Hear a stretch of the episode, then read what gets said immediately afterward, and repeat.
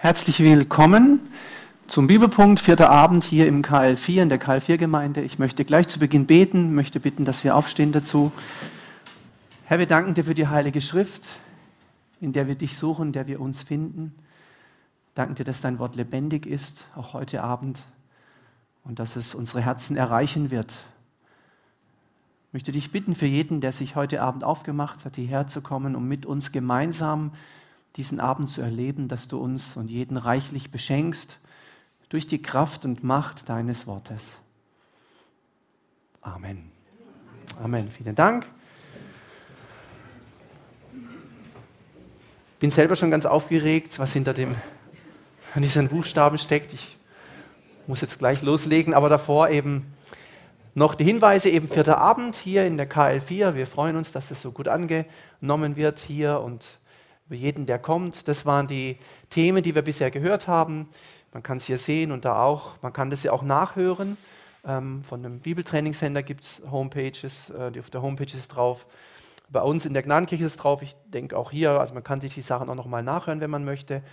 Ähm, heute eben diese Abkürzung und dann die nächsten Abende, wie man hier sehen kann, diese ganz unterschiedlichen Themen und dann ist schon mehr oder weniger das Jahr um.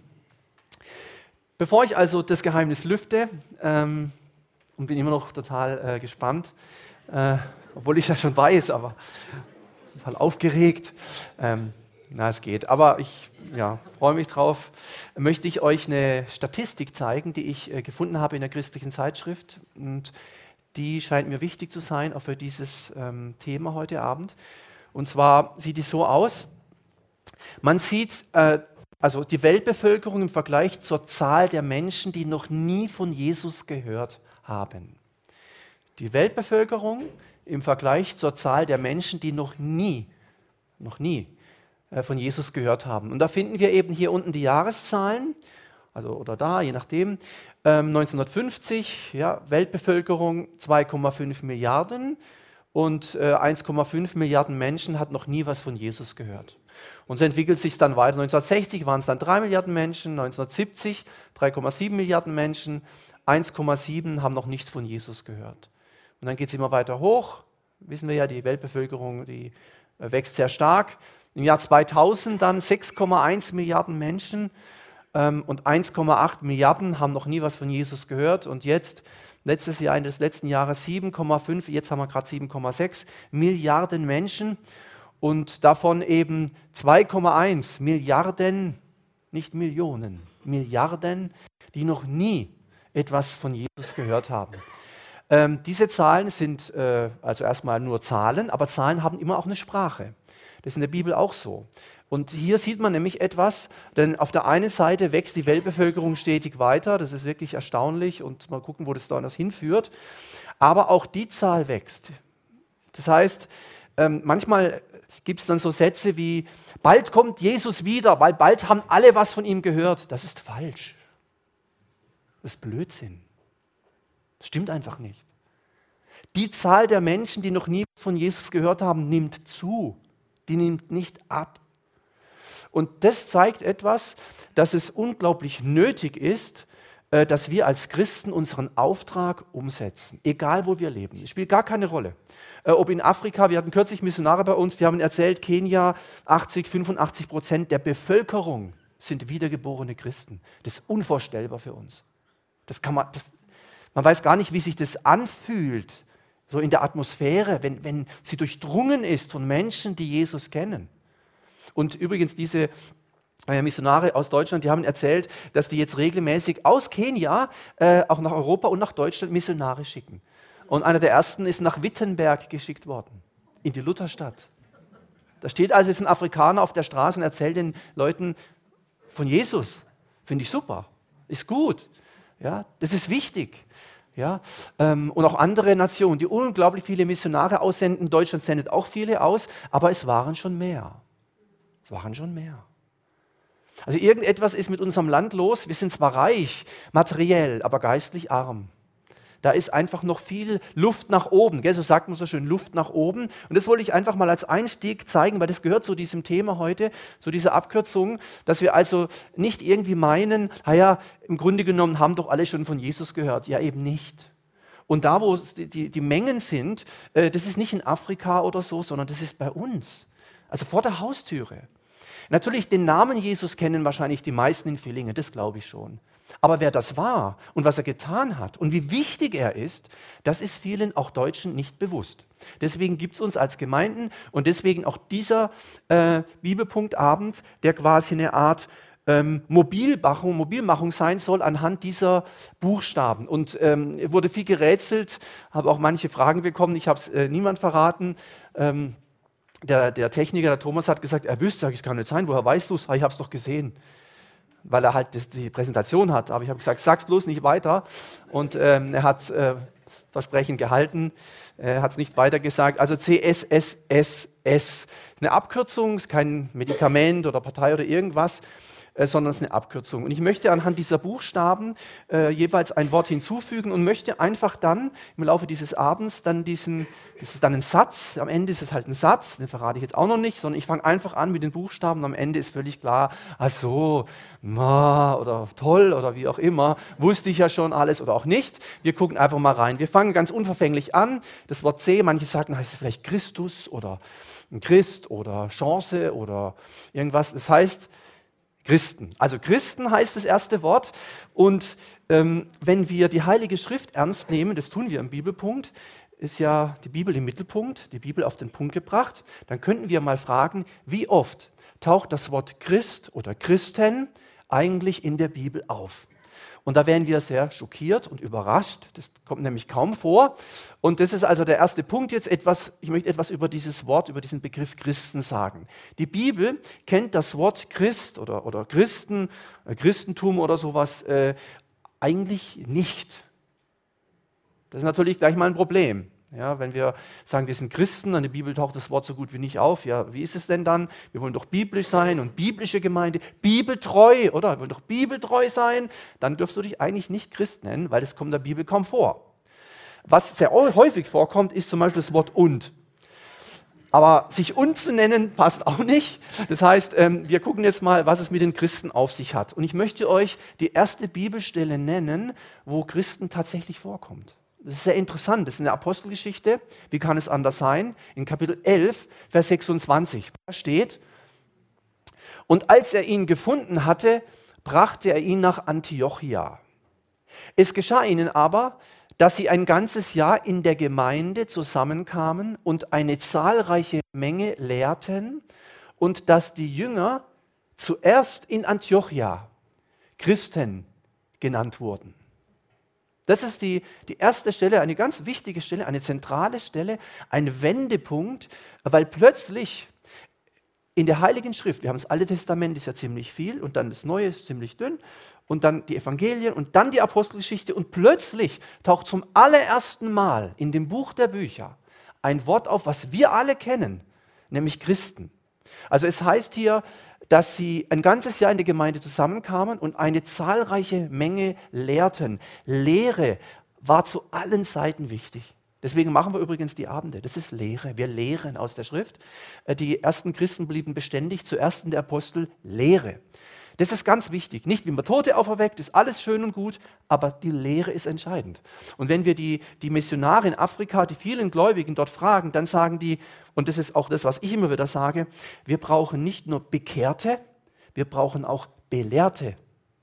Also Menschen, die auch wissen, was sie da eigentlich glauben und warum sie das überhaupt glauben. Also Jesus sagt ja auch, Lehre sie halten alles. Also Lehre ist was Wichtiges, nicht mit zwei E, ja, EH natürlich, ja, der muss ja aus dem Wort und, und, und kraftvoll und so. Und hier sehen wir eben, dass die Leute, diese Gläubigen, die Apostel, eine zahlreiche Menge lehrten, der Gläubigen, die wurden belehrt, und dass die Jünger zuerst dort in dieser Stadt Antiochia Christen genannt wurden.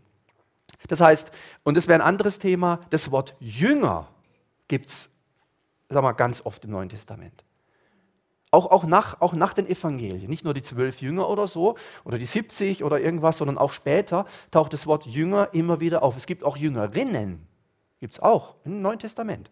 Ja, also äh, Jünger heißt eigentlich so viel wie ähm, Schüler, jemand hinterherlaufen, einen Meister haben, einen Herrn haben. Das, das trifft es eigentlich viel besser wie ein Christ. Also Christen, schaut, Jünger wurden Christen genannt. Aber es waren Jünger.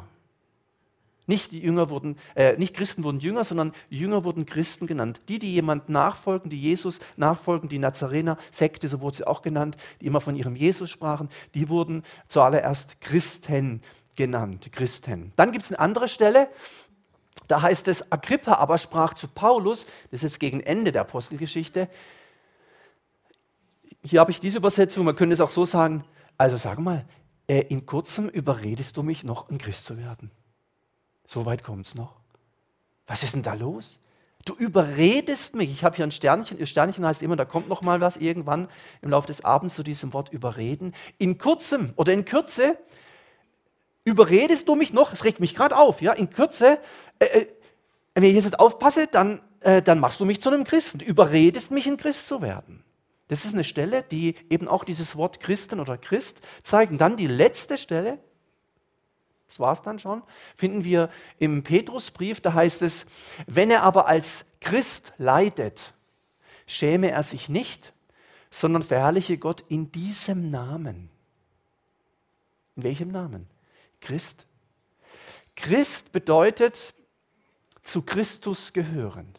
Und wenn wir in Villingen, wir haben ihn jetzt, seit Sonntag haben wir ihn, den neuen OB. Super. Ja, wir freuen uns, dass es jetzt geklappt hat am zweiten Anlauf. Wir haben jetzt einen neuen Oberbürgermeister und wir schauen jetzt mal, wie es wird. Ich werde demnächst, also spätestens am 1. Januar, da wird er dann offiziell sein Amt äh, ja aufnehmen, werden wir ihm auch einen, werde ich ihm auch einen Brief schreiben, persönlich und auch sagen, Christen, Gemeinde, Gnadenkirche und so, und dass wir für ihn beten und dass wir wünschen und wollen und ein paar gleich ein paar Wünsche äußern. Ja, so am Anfang muss man das ja bringen, nicht erst, wenn er zehn Jahre im Amt ist, so am Anfang ein bisschen Kontakt aufbauen. Aber wenn wir in Villingen, unabhängig des neuen Oberbürgermeisters, Menschen auf der Straße ansprechen und fragen, Entschuldigung, sind Sie Christ? Dann werden die meisten sagen, ja, bin katholisch. Sage ich, ja, ich wollte jetzt nicht fragen, äh, in welcher Kirche, ich wollte ja fragen, ob Sie Christ sind. Und dann könnte es sein, dass die sagen, ich habe doch gerade gesagt, ja klar, äh, bin katholisch. Sage ich, es geht mir doch nicht um die Kirche. Äh, Sie, gehören Sie zu Christus? Und dann kann man, könnte doch mal machen, dann könnte es sein, dass jemand sagt, ob ich zu Christus gehöre, weiß ich nicht, aber zur katholischen Kirche gehöre ich. Und schaut, das ist ein Problem heute. Denn damals hieß es, man verherrlicht Gott nicht im Namen einer Kirche, sondern in diesem Namen. Und dieser Name war Christ, Christus. Also Jesus Christus taucht in jedem Christen auf. Also sollte in jedem Christen bildlich gesehen auftauchen. Da, wo wir sind, wenn wir Christen sind, sollte Christus sein, oder? Also da, wo Christus, Jesus, Jesus Christus, diese Begriffe draufsteht, sollte er auch drin sein. Das ist aber nicht immer. Und das ist ein großes Problem gerade in, in, Europa, wo wir ein, eigentlich eine christianisierte Nation sind, aber mittlerweile schon wieder entchristianisiert. Das ist eine große, große Not.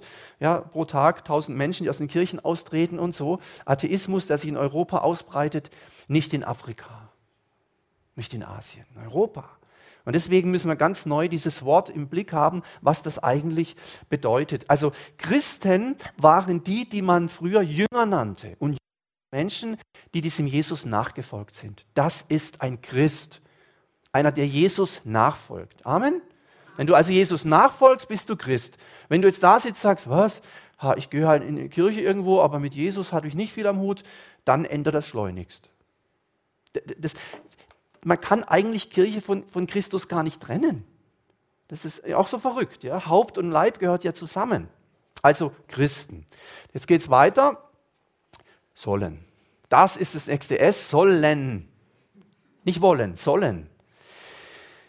In der Bibel ist es so, dass wir immer wieder Folgendes feststellen. Es gibt Begriffe, die nennt man so Indikative, das heißt, was wir sind. Und dann gibt es Imperative, was wir sein sollen oder wie wir sein sollen, äh, was wir tun sollen. Ähm, Befehle könnte man sagen, Aufforderungen, Aufträge. Und ähm, ich habe das mal so äh, notiert hier. Wir sind, wenn wir, wenn wir gläubige Leute sind, wenn wir von neuem geboren sind, wenn wir wissen, wir gehören zu Jesus, wir sind Kinder Gottes, dann sind wir gerechtfertigt Und wir sind geheiligt durch Jesus, das schreibt der Paulus an mehreren Stellen. Aber auf der anderen Seite schreibt er auch, wir sollen gerechtfertigt leben und sollen heilig leben. Also man kann jetzt nicht sagen, ha, ich bin geheiligt, das war's, sondern ja, ich bin geheiligt, ich bin gerecht gemacht durch ihn, aber das soll sich auch in meinem Leben zeigen, sonst ist nämlich mein Glaube tot. Schreibt der Jakobus viel. Der Glaube ohne Werke, der Glaube ohne Folgen, der Glaube ohne Tat ist tot. So. Dann Adam und Eva, wissen wir so, das, so ganz am Anfang, die Geschichten von Schöpfung und Sündenfall und so, die haben ja dann einen Auftrag bekommen. Man könnte auch sagen, Gott persönlich hat ihnen einen Befehl erteilt. Auftrag klingt schöner, weiß ich. Aber äh, manchmal ist es ganz ähnlich. Und äh, letztlich geht es darum, dass er ausge ausgeführt wird. Ob es ein Befehl ist oder ein Auftrag, er muss ausgeführt werden. Und wie sah dieser Auftrag aus an die ersten Menschen? So was wie so, ein, wie so ein Motto, wie so ein Muster an die ersten Menschen. Diese beiden, Adam und Eva, haben folgenden Auftrag erhalten. Seid fruchtbar und vermehret euch und füllt die Erde und macht sie euch untertan und herrscht über die Fische des Meeres und über die Vögel des Himmels und über alle Tiere, die sich auf der Erde regen. Das war der Auftrag, den Gott den ersten beiden Menschen gegeben hat. Es wäre mal interessant, jetzt haben wir 7,6 Milliarden Menschen. Ob Gott noch genau den gleichen Auftrag den Menschen geben würde heute? Oder ob er den abändern würde? Ich weiß es nicht, vielleicht wäre es auch derselbe, keine Ahnung. Auf jeden Fall äh, haben wir festgestellt, wenn man das so liest und hört, teilweise hat es geklappt, der Mensch, das glaube ich auch bis heute, ist Krone der Schöpfung, steht über dem Tier und über der Pflanze. Ähm, die Erde ist gefüllt, sie haben das, das ist passiert. Die, die Erde ist, also ist noch viel Platz, aber es hungern so viel wie noch nie. Immer das im Blick haben. Immer auch solche Zahlen im Blick haben. Es gab noch nie so viele Menschen, es gab noch nie so viele Menschen, die von Jesus nichts gehört haben und es gab auch noch nie so viele Menschen, die gehungert haben wie heute. Das ist immer, immer, die, immer, auch immer ehrlich die Wahrheit auch sehen, dass man sich da nicht schön redet. Aber die Erde ist voll, aber klar, mal gucken, wie viel, was noch möglich ist, muss man einfach mal abwarten. Ich befürchte, je mehr Menschen noch leben, desto mehr Hunger noch. Uns passiert es vielleicht nicht. Ja, wir haben Glück gehabt kann keiner sich davon, keiner von uns äh, kann sich da was einbilden, dass er auf der Sonnenseite der Erde lebt, also im Sinne von Reichtum und Wohlstand im Vergleich zu anderen. Und dann hat Jesus, hat Gott, der Vater, der Sohn, der Heilige Geist, ist ja der dreieinige Gott, der da gesprochen hat, der Elohim, der hat dann gesagt, äh, herrscht. Hier macht sie euch untertan und herrscht. Der Mensch ist dazu da, übrigens auch ich und du, um zu herrschen und nicht um beherrscht zu werden. Ganz wichtig. Wir sind dafür da, von, von Anfang an.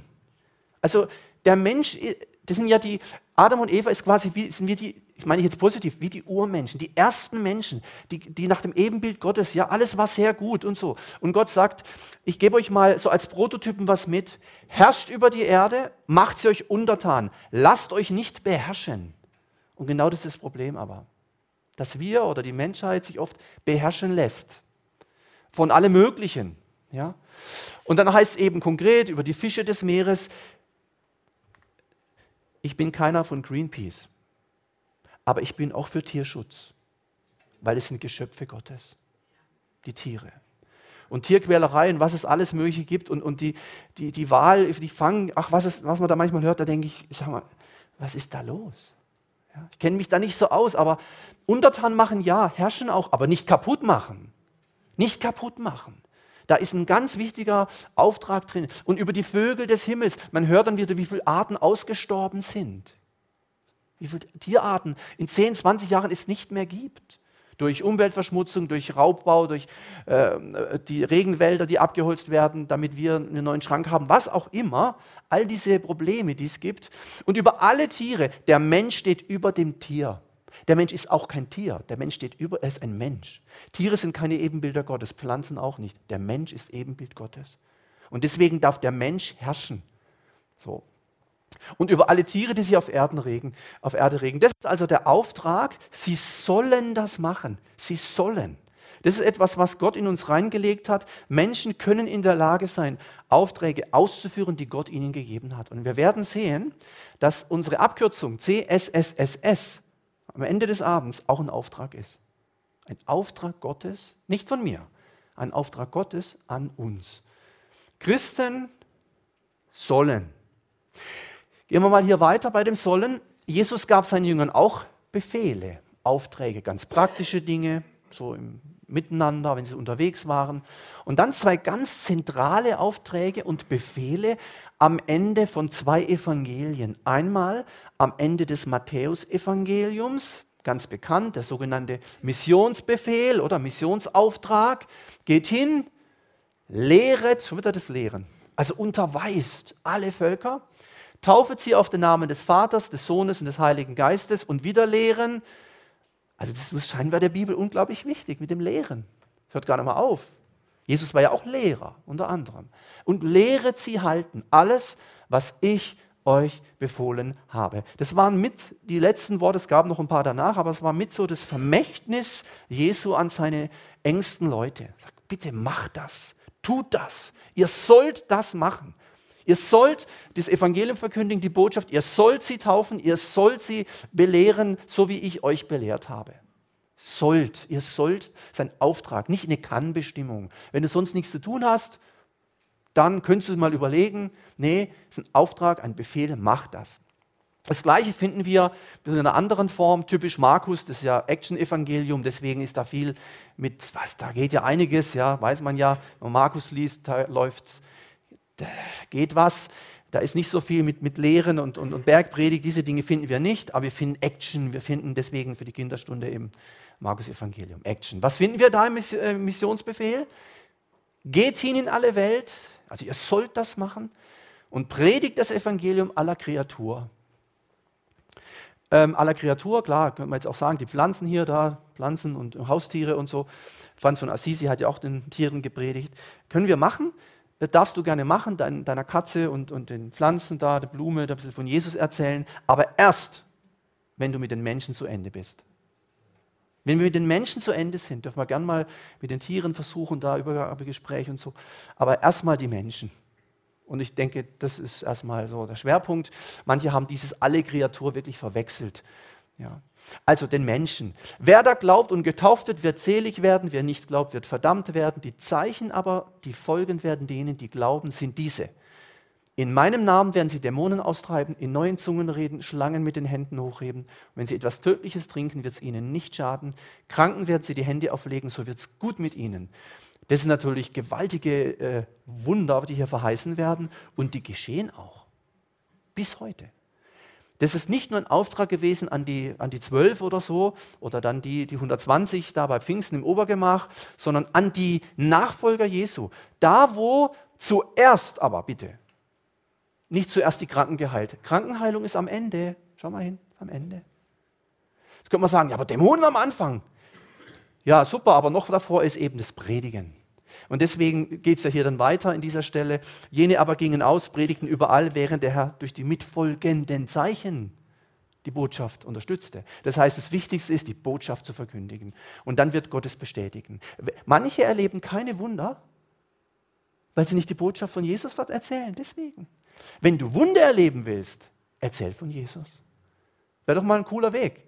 Manche wollen unbedingt mal so eine Heilung und so Dämonen, oh, cool und so. Na ja, dann erzähl doch mal von Jesus und dann guck mal, was er macht. Also das waren zwei ganz wichtige Aufträge, sollen, nicht können oder wenn ihr Lust habt, sondern das muss geschehen, ihr müsst das machen, ihr sollt das tun. Drittens, was Suchende? Ja, genau, Suchende. Christen sollen Suchende, was da noch kommt, werden wir sehen, äh, Suchende. Was ist denn mit, überhaupt mit Suchende gemeint? In Matthäus 7, ich erkläre das, also das, wie gesagt, das alles wird auch ein Auftrag werden, dieser Satz. In Matthäus 7 finden wir folgende, ähm, folgendes Bild. Da sagt Jesus mal, ihr sollt das Heilige nicht den Hunden geben. Hunde war immer ein Bild für unrein. Und eure Perlen, also was euch etwas wert ist. Äh, damals gab es nicht so viele, die tatsächliche Perlen hatten. Das ist auch so eine Bildersprache. Dinge, die euch ganz viel wert sind nicht vor die Säue werfen. Säue war noch stärker unrein wie Hund. So. Damit die sie nicht zerdreht mit ihren Füßen und sich umwenden und euch zerreißen. Also sprich, das schadet dir dann selber, wenn du, wie sagt man so schön, die Perle vor die Säue schmeißt. Also wenn du was, was dir ganz wichtig ist, jemandem zeigst oder gibst, wo du merkst, das, das ist der gar nicht wert. Das macht gar keinen Sinn. Das ist nicht gut. Und hier wird man sogar sagen, das schadet mir am Ende, denn die werden sich dann umwenden und, und mich zerreißen. Das heißt, der Schuss geht nach hinten los oder ein Eigentor in der Sprache der Champions League, die heute Abend auch spielt. Eigentor, nicht gut, nicht schön. Da jubelt keiner, wenn ein Eigentor geschossen hat. Die Gegner jubeln aber. Der Teufel jubelt, wenn die Christen ein Eigentor schießen. Gott jubelt nicht, wir jubeln auch nicht. Das heißt umgekehrt jetzt für uns heute, nicht alle Menschen, auch nicht in Villingen und äh, wo, wo wir wohnen und die Menschen, die wir kennen, Nachbarschaft, Verwandtschaft, Schulkameraden, Studienkollegen, äh, Freunde und so, nicht alle, die wir kennen, interessieren sich äh, für Jesus, für den Sinn des Lebens und das Leben nach dem Tod.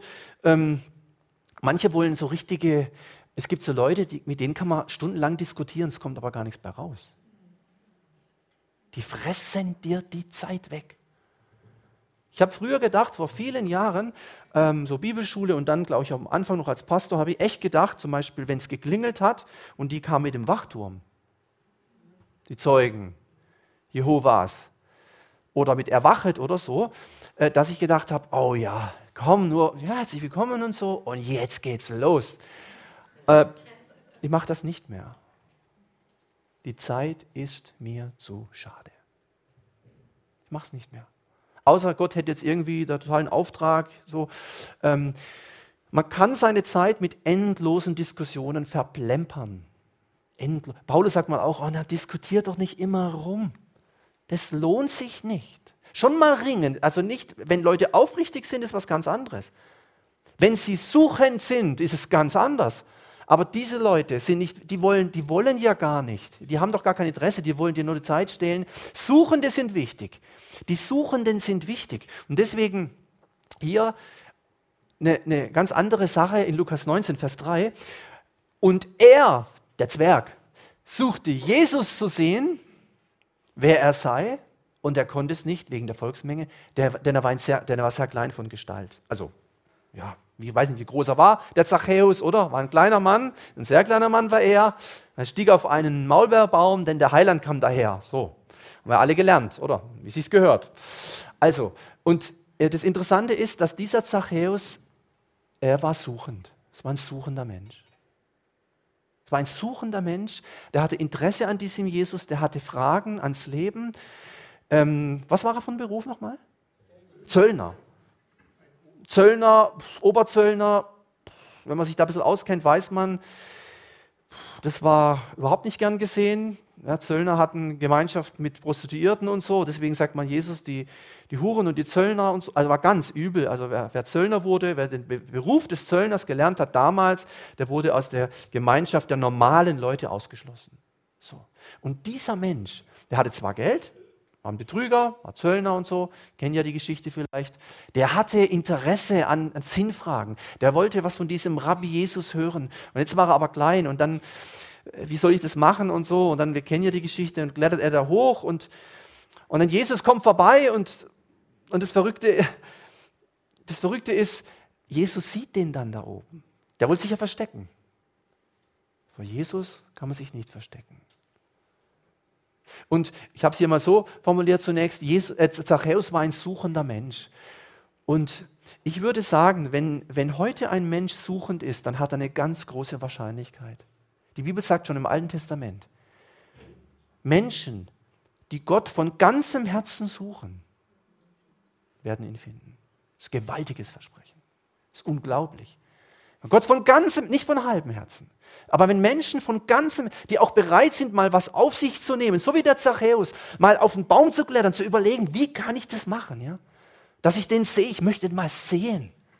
Wir wissen nicht, was er sonst wollte. Er wollte ihn einfach mal sehen und er konnte ihn nicht, weil die Leute mussten immer da rumspringen. Also er rennt vor, klettert da hoch, wusste, der kommt vorbei und dann sitzt er da oben, wartet und dann kommt diese Menge und dann war das so. Aber, das ist typisch Jesus, das ist so ein Grund, warum ich so ein also ich bin ja voll der Fan von Jesus? Ähm, total. aber jetzt im positiven Fan, äh, Zachäus hat Jesus gesucht, aber in Wirklichkeit, in Wirklichkeit suchte Jesus den suchenden Zachäus. Bin ich zu 100% sicher. Die laufen da rum, Jesus sagt, alle anhalten, jeder denkt, wieso ist irgendwas? Jesus wusste, da ist was, und zwar da oben. Kein Eichhörnchen. Die dachten, was ist, was guckt denn der auf den Baum? Ist da irgendwas? Und dann sehen die plötzlich, ach du liebe Zeit, da sitzt hier einer. Oh nee. Und dann wussten sie, wer da sitzt. Ach nee, komm schnell weiter. Und Jesus sagt, stopp, stopp. Dann sagt Jesus einen Satz, das hat die Leute völlig umgehauen. Dann sagt er, komm mal runter, spring mal runter. Ich möchte oder ich muss heute bei dir zu Hause mal hier mit dir ein bisschen was essen. Ey, dann sind die Leute aber auch, das kann ja völlig daneben. Völlig abartig, bei dem geht, zu dem geht man nicht freiwillig. Schaut, wenn man suchend ist, geschehen ganz viele Dinge. Der Zachäus suchte Jesus in Wirklichkeit, suchte Jesus den Zachäus, den suchenden Zachäus. Oder ähm, Nikodemus, ist auch so einer. Einer der führenden Männer des jüdischen Volkes, also ein religiöser Führer, ein Pharisäer namens Nikodemus, suchte Jesus einmal bei Nacht auf. Das steht extra drin bei Nacht, gibt es Theorie, warum bei Nacht, gibt verschiedene Ideen, äh, warum das sein könnte. Und eine, die sehr verbreitet ist, lautet so, der wollte nicht, dass man ihn sieht. Der hat sich geschämt. Ich bin religiöser Führer. Einer der führenden Männer des jüdischen Volkes. Das war nicht irgendjemand. Das war ein ganz hohe, hohes Tier. Und der wollte mit diesem Jesus, der suchte, der wollte mal mit diesem Jesus reden. Irgendwas hat ihn angezogen. Irgendwas wollte der von dem Jesus. Aber er hat sich nicht getraut tagsüber. Was denken die alle? Also bei Nacht hingeschlichen und so. Und dann kennen wir die Geschichte, was da dann war. Wasser und Geist und wiedergeboren und erklärt, was muss ich nochmal in den Bauch zurück? Hä? Hat es nicht verstanden. Jesus erklärt ihm das alles. Was war hier? Nikodemus war ein suchender Mensch. Und wenn ein suchender Mensch sich auf die Suche macht nach Gott, nach Jesus, dann hat er eine ganz große Garantie, dass da was funktioniert. Nikodemus suchte Jesus, steht ja hier, in Wirklichkeit suchte Jesus den Nikodemus, den Suchenden. Ja, das ist eigentlich das Entscheidende und deswegen gilt für dich jetzt heute und für mich, wenn du Menschen kennst, die kein Interesse am Sinn des Lebens haben, an Gott, an Jesus, was nach dem Tod kommt, lass sie in Ruhe. Belästige sie nicht mit frommen Sprüchen. Die haben kein Interesse. Sei ein guter Nachbar, sei nett, sei freundlich, alles ist, ist wichtig natürlich. Mehr nicht. Drück ihnen nicht was aufs Auge, wenn sie es nicht wissen wollen, wenn sie kein Interesse haben. Das ist wie die Perlen vor die Schweine. Nicht, das sind Schweine, so habe ich nicht, steht hier. Das sind nette Leute, vielleicht guter Nachbar, aber wenn er kein Interesse hat, dann lass ihn doch einfach. Und hör auf, da ständig, ja, äh, wir haben wieder alle vier Jahre dann eine Bibelwoche. Äh, hier, äh. Und er denkt, ja toll, hab doch kein Interesse. Ja. Oder irgendwie sowas komisches. Ja. Hör doch auf, ihm immer ein Traktat an mit Schutzscheibe. Das macht nur das Ding kaputt. Lass doch. Lebe ihm auch kein Fisch aufs Auto. Das möchte er nicht. Lass ihn einfach. Lass ihn.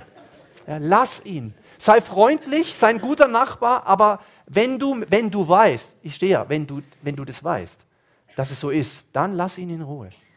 Wenn du Menschen kennst, die Interesse am Sinn des Lebens haben, an Gott, an Jesus, äh, esoterisch, weltanschaulich offen, lass sie nicht in Ruhe. Steh vor der Tür zur Tag- und Nachtzeit, klingel, klopf, sag Hallo, ich bin schon wieder da. Ja? Oh. Nein, wirklich. Wenn Menschen suchen sind, warum ist es so wichtig? Weil wenn Menschen suchen sind, hat auch der Teufel großes Interesse.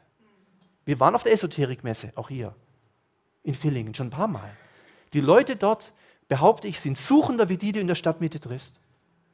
Ah, die Steine und ah, das und mm, das Tröpfchen und ah, mm, was da alles, oh, die Knochen und ah, die Sterne, oi und so. Total interessiert. Andere sagen, sag mal, die interessieren sich für diese Themen. Und dann kommst du und sagst, Jesus, ah, das ist auch interessant. Sag ich, ja eben. Hä? Mit dem Jesus so, ja, esoterischer Jesus, sag ich, nee, so biblischer Jesus, oh, Bibel, und dann geht es gleich wieder runter mit der Stimmung.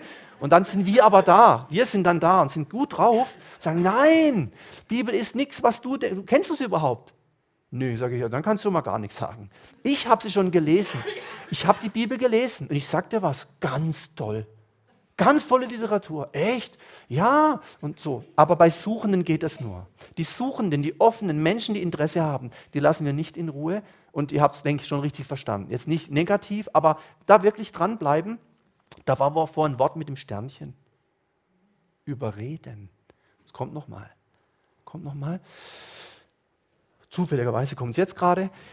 Da wir nun den Schrecken des Herrn kennen, ich hoffe, wir kennen auch den Schrecken des Herrn, nicht nur die Liebe und Gnade und Barmherzigkeit, es gibt auch den Schrecken des Herrn. Da wir nun den Schrecken des Herrn kennen, schreibt der Paulus, so überreden wir Menschen. Das ist schon heftig. Wir überreden, wir bleiben da wirklich dran. Stopp! Ich möchte es jetzt Ihnen mal sagen, Sie sind doch suchend. Ja? Sie haben doch Interesse für, Sie haben doch alles mögliche, überall hinrennen, was Sie da haben, was für komische Lichter und so. Jetzt lassen Sie, jetzt möchte ich Ihnen mal was sagen. Ich kenne auch jemanden, der ist auch Licht. Ja, ja, Lichtnahrung und so. Nee, der ist Licht. Ja, wie der ist. Ist der Licht oder nein? Der ist das Licht der Welt. Boah, echt. Ja, und, und Gott ist auch Licht. Ah, Licht, ah, interessant, ja, ich bin so in der Lichtarbeit tätig und so. Sag, ja, das ist spannend, ich kenne auch jemanden, der ist auch in der Lichtarbeit tätig, aber der ist selber Licht. Der hat gesagt, wer ihm nachfolgt, der wird Licht haben und nicht in der Dunkelheit leben. Ah, das klingt ja interessant. Das sagt aber nur ein Suchender. Und deswegen müssen wir die Suchenden, die sind entscheidend. Das heißt, wenn Menschen Interesse haben an diesen Fragen, dann dürfen wir wirklich auch mal hier ein bisschen offensiv und klar sein. Ähm, hier, da wir nun Schrecken des Herrn kennen, überreden wir Menschen Gott aber sind wir offenbar geworden. Ich hoffe aber auch, in eurem Gewissen offenbar zu sein. Also das ist schon eine starke Aussage. Ähm, das muss man wirklich gut verstehen. Ich habe Leute kennengelernt, die einen unglaublichen Eifer hatten, Menschen das Evangelium zu sagen, aber jedem. Und es ging oft schief. Äh, da tankt jemand, schnell ein Traktat ins Auto schmeißen, durchs Fenster und dann wieder weg und so. Ich weiß nicht, ob wir so Leute erreichen oder einen frommen Aufkleber ans Auto kleben und die Leute ärgern sich dann. Aber wenn jemand echt offen ist und Interesse hat und fragend ist, dann dürfen wir, dann sollen wir, dann sind wir die lebendigen Briefe und dann reden wir mit denen und dann reden wir und manchmal überreden wir die auch. Dass die hinterher sagen, sag mal, jetzt wird es aber, hey noch einmal, jetzt bin ich jetzt, bekehre ich mich ja gleich noch. So weit kommt es noch. Beuge ich meine Knie vor dem Vater. Mann, äh, ja, ja, das dürfen wir dann machen. Paulus hat es auch manchmal, manchmal gemacht. Manche hat er einfach stehen lassen. So wie Jesus auch. Suchende. Ja, Christen sollen Suchende, Suchende. Ah, jetzt wird es langsam, wir kommen langsam so gegen Ende an. Ja, jetzt haben wir nur noch zwei. Christen sollen Suchende, Sünder Sünder, Sünder, Sünder. Was ist denn ein Sünder? Verkehrssünder? Was ist Sünder heute? Ganz schwierig zu erklären. Das Wort Sünde ist echt ein Problem, weil man das heute nicht mehr kennt.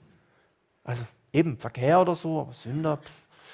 Ähm, Römer 3 sagt, jetzt aber ist ohne Gesetz Gottes Gerechtigkeit offenbart worden, bezeugt durch das Gesetz und die Propheten, nämlich Gottes Gerechtigkeit, aber durch Glauben an Jesus Christus für alle und nur für alle, die glauben. Denn es ist kein Unterschied. Alle, alle Menschen, alle Deutschen, alle auf dieser Welt, alle, die jemals gelebt haben und leben werden, haben gesündigt. Nicht Adam und Eva, alle haben gesündigt und erlangen nicht die Herrlichkeit Gottes. Also das ist erstmal die Richtung.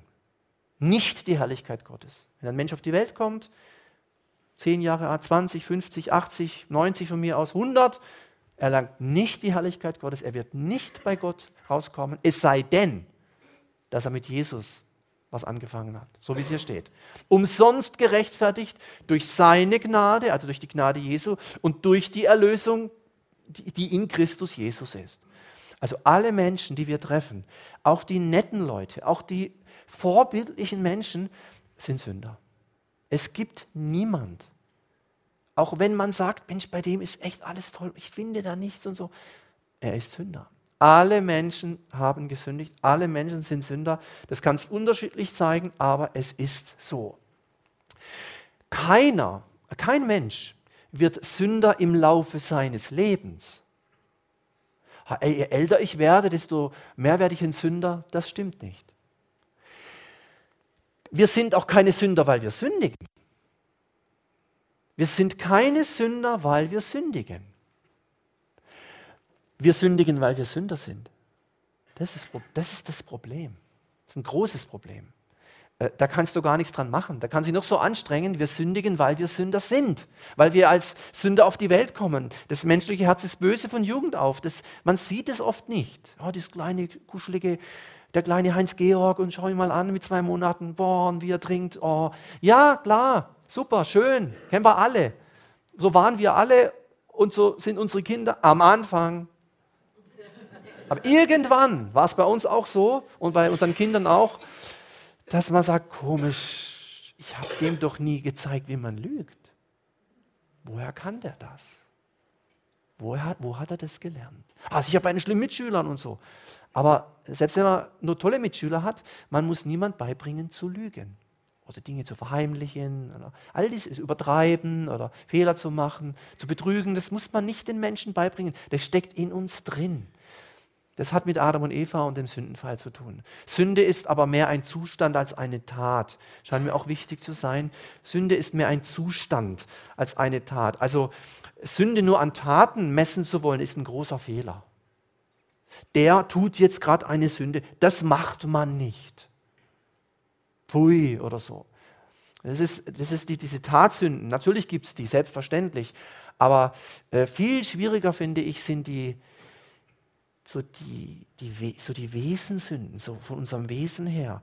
Ähm, heute, war das heute? Ja, heute hat mir jemand gesagt, da gab es mal eine Diskussion irgendwo in der, in der Kirche, und zwar ging es darum, ähm, da haben Leute äh, sehr natürlich die ganzen moralischen Sachen hochgeholt, ja, so die ganzen moralisch-sexuellen Vergehen. Das war ganz schlimm, das war eine Grau, oh, ein Gräuel, ja.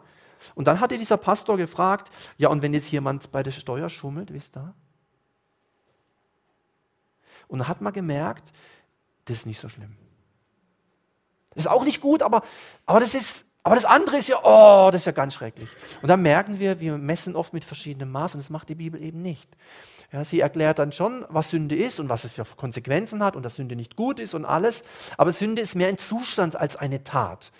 Der Lohn der Sünde, also das Ergebnis ähm, der Sünde ist der Tod. Das war ja auch bei Adam und Eva dann ganz praktisch eingetreten, geistlich gestorben und äh, natürlich auch gestorben. Plötzlich war da nichts mehr mit ewiges Leben. Dann war irgendwann Tod. Alter werden tot.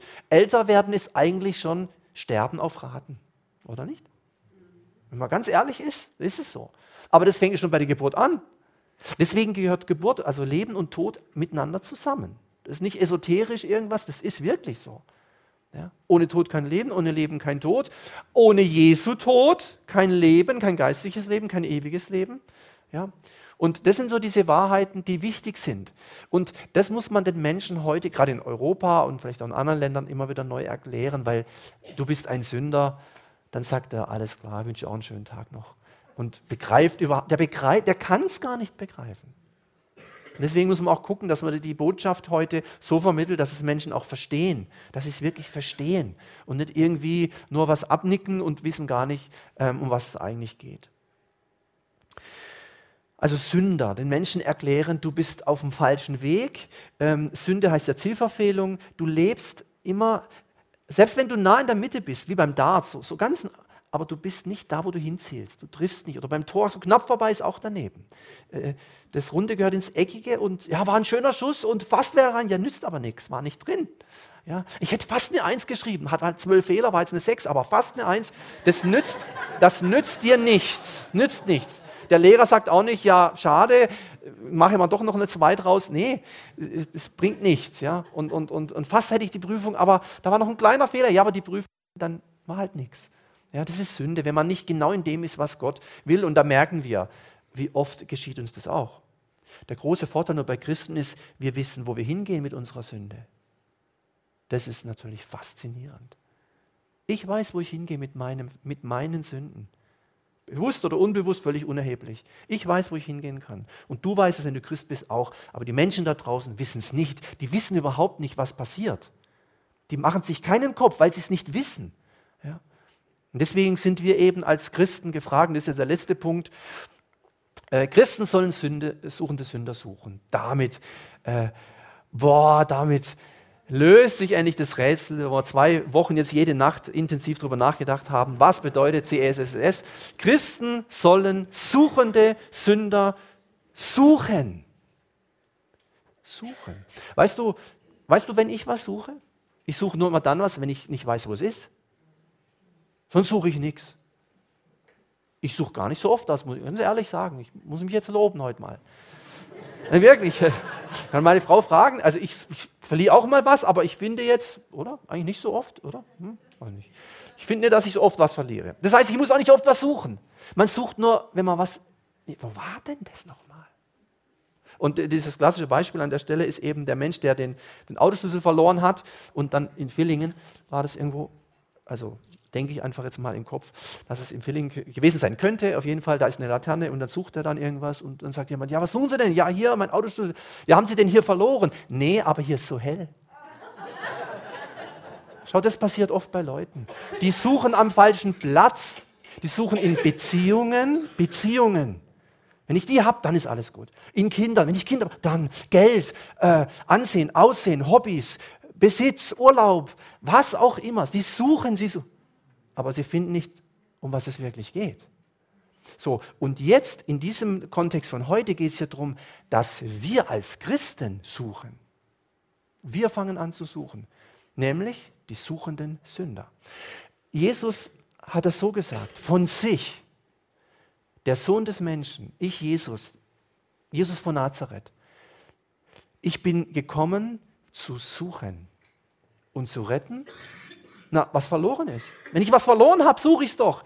Gott hat seine Menschen verloren. Hast du das gewusst? Gott hat die Menschen verloren. Das ist zum Heulen, echt. Stell dir mal vor, du verlierst dein Kind.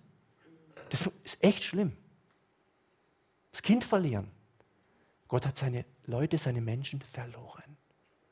Jesus kam, um wieder zu suchen und zu retten, was verloren ist. Das heißt, Jesus war das beste Vorbild suchende Sünder zu suchen. Jesus sucht es suchende Sünder. Noch einmal, warum suchen? Weil die, die nicht suchen sind, bringt nichts. Die kein Interesse haben, der hat er stehen lassen. Da gibt es genügend Beispiele im Neuen Testament, wie Jesus Menschen hat stehen lassen. Die irgendwelche Ausreden hatten, ja, ich müsste doch jemand beerdigen. Oh. Dann sagt du, dann lass, dann. Ah, ich will mit, ich habe noch viel Geld. Oh. Sagt er, wenn ich dich so angucke, hast du ziemlich viel Geld. Ja, genau. Dann hat Jesus nicht gesagt, gib den Zehnten und komm mit, sondern gesagt, in dem Fall muss ich dir leider sagen, kleiner Tipp, wenn du mitkommen willst, kein Problem, gibt nur eine kleine Hürde, eine ganz winzige. Äh, alles, was du hast, alles, nicht ein bisschen, auch nicht den Zehn, alles, gibst gerade den Armen und dann kommst mit. Was hat er gemacht, der Mensch? Hat er es gemacht? Traurig. Ging traurig davon, denn er, denn er hatte viele Güter. Dieses Wort, dieses, diese Geschichte mit diesem reichen Mann, äh, betrifft Europa und die westliche Welt. Nicht da, wo die Menschen hungern. Da geht keiner weg, weil er viele Güter hat. Bei uns ist es so. Die Leute sagen, was interessiert mich Kirche, was interessiert mich Gott und Jesus? Ich habe doch alles. Ich habe doch alles. Und sie denken nur ans Irdische. Das ist ein großer, großer Fehler. Jesus hat es uns vorgemacht. Er suchte die suchenden Sünder. Und wenn Jesus das gemacht hat und wir Christen sind, die zu Christus gehören, dann ist es unser Auftrag, also wenn Jesus das Haupt der Gemeinde und aller Kirchen, und so sollte es ja sein, das ist, dann ist das hier auch unser Auftrag. Ja? Und zwar genau dies ist dann auch unser Auftrag, suchende Sünder zu suchen. Und da möchte ich dich einladen, möchte ich uns einladen, als Kirchen und Gemeinden, als Freikirchen und Gemeinschaften und wo wir auch immer hingehen, das ist völlig unerheblich, zu welcher Kirche du gehörst. Das ist jetzt völlig uninteressant. Mach mit. Mach mit. Mach mit. Mach mit. Ich sage das jetzt heute wirklich mal so. Im Auftrag Gottes und im Auftrag Jesu. Und ich möchte dich ermutigen, und ich, da steht's, das ist keine Kannbestimmung. Ich, auch als Pastor, bin nicht der, der jeden Tag Leute da irgendwas reinwirkt oder so. Das mache ich nicht. Aber wir müssen das angehen. Wir können nicht, wir können auch nicht sagen, ja, das machen dann unsere Kinder und zwei, drei Generationen später. Ich weiß gar nicht, wie die zweite Generation in Deutschland aussieht, ihr Lieben. Jetzt ist die Zeit. Wir können nicht auf etwas warten. Da, was soll denn noch kommen? Soll man noch reicher werden? Oder soll die Verfolgung kommen? Oder das, funktio das funktioniert nicht. Ich glaube, äh, das, das wäre völlig unsinnig, auf irgendwas zu warten. Ein Tsunami oder was? Überschwemmung? Ja, das, vergiss das alles. Mach einfach mit. Das ist unser Auftrag. Wir müssen das machen. Christen sollen suchende Sünder suchen. Alle Christen in Villingen, Schwenningen und darüber hinaus. In der ganzen Region. Von mir aus Deutschland, weltweit, ist mir egal. Ähm, sollen suchende Sünder suchen. Und wenn du heute zum ersten Mal hörst oder zum zweiten Mal sagst du, ja, okay, und dann überleg dir, ob du mitmachst. Du musst nicht. Also ich, ich äh, äh werde gewiss niemand da irgendwas sagen, hey, du hast einen Bibelpunkt, äh, mach mit, du hast nicht mitgemacht, jetzt aber, aber ähm, sollen. Also Jesus hat es gesagt. Und wie wir das dann machen, und, und, und in welcher Form oder so. Da ist jede Kirche, jede Gemeinde, jeder Einzelne gefragt. Meine, meine nicht Hausaufgabe, mein Tipp ist, und jetzt sind wir am Schluss auch, mein Tipp ist, prüf einfach mal, ob du jemanden kennst in deinem Umfeld, von dem du glaubst, das ist ein suchender Sünder. Ein Suchender, der offen ist, der Interesse, der Interesse hat, mit dem man echt gut reden kann, der, wo man merkt, das ist nicht nur Diskussion, sondern der, der fragt, der hat Fragen ans Leben der interessiert sich, was ist nach dem Tod? Warum leben wir überhaupt? Was ist denn los auf dieser Welt? Wieso gibt es mich? Ja, diese fast schon philosophischen Fragen. Diese Menschen sind suchen und die, die alles wissen und alles haben und alles können, lass die einfach mal weiterleben. Vielleicht kommt mal eine Not in ihr Leben. Vielleicht kommt mal eine Situation, wo Not das Beten lehrt. Vielleicht gibt es mal die Situation für diese Menschen, wo es dann heißt, in der Not war Gott reichlich zu finden. Aber die, die, denen so gut geht dann, und alles so denken, dann lass sie in Ruhe, lass sie einfach machen, sei freundlich und nett zu ihnen, verurteilt sie nicht. Aber da, wo du, je, und wenn es nur einen ist, nur ein einziger, wenn man nur einen, das ist ja immer das Gleiche mit diesen schönen Rechnungen, man müsste ja quasi nur einen einzigen in einem Jahr finden, der suchend ist und den einen zu Jesus, zur Gemeinde irgendwie, nur einen. Ja, das wäre wär gewaltig, ja. Stell dir mal vor. Das wäre jetzt wie wenn jeder, das ist, kann man sich immer so bildhaft vorstellen, wie wenn jeder von uns sagen würde, äh, also ich bringe jetzt einen, also nur einen, einen einzigen, bringe ich mal mit, in, im Jahr nur einen, äh, der dann auch dabei bleibt in die Gemeinde oder irgendwo sonst, Hauskreis oder wo auch immer. Und wenn das jeder macht, das wäre, wär, würde ja explodieren, ja. Und ein bisschen ähnlich war das bei der Urgemeinde. Deswegen ist sie schnell gewachsen. Wir müssen das nicht nachmachen, aber wir können davon lernen. Und deswegen möchte ich noch ein Gebet sprechen. Stehen wir auf, bitte zum Abschluss.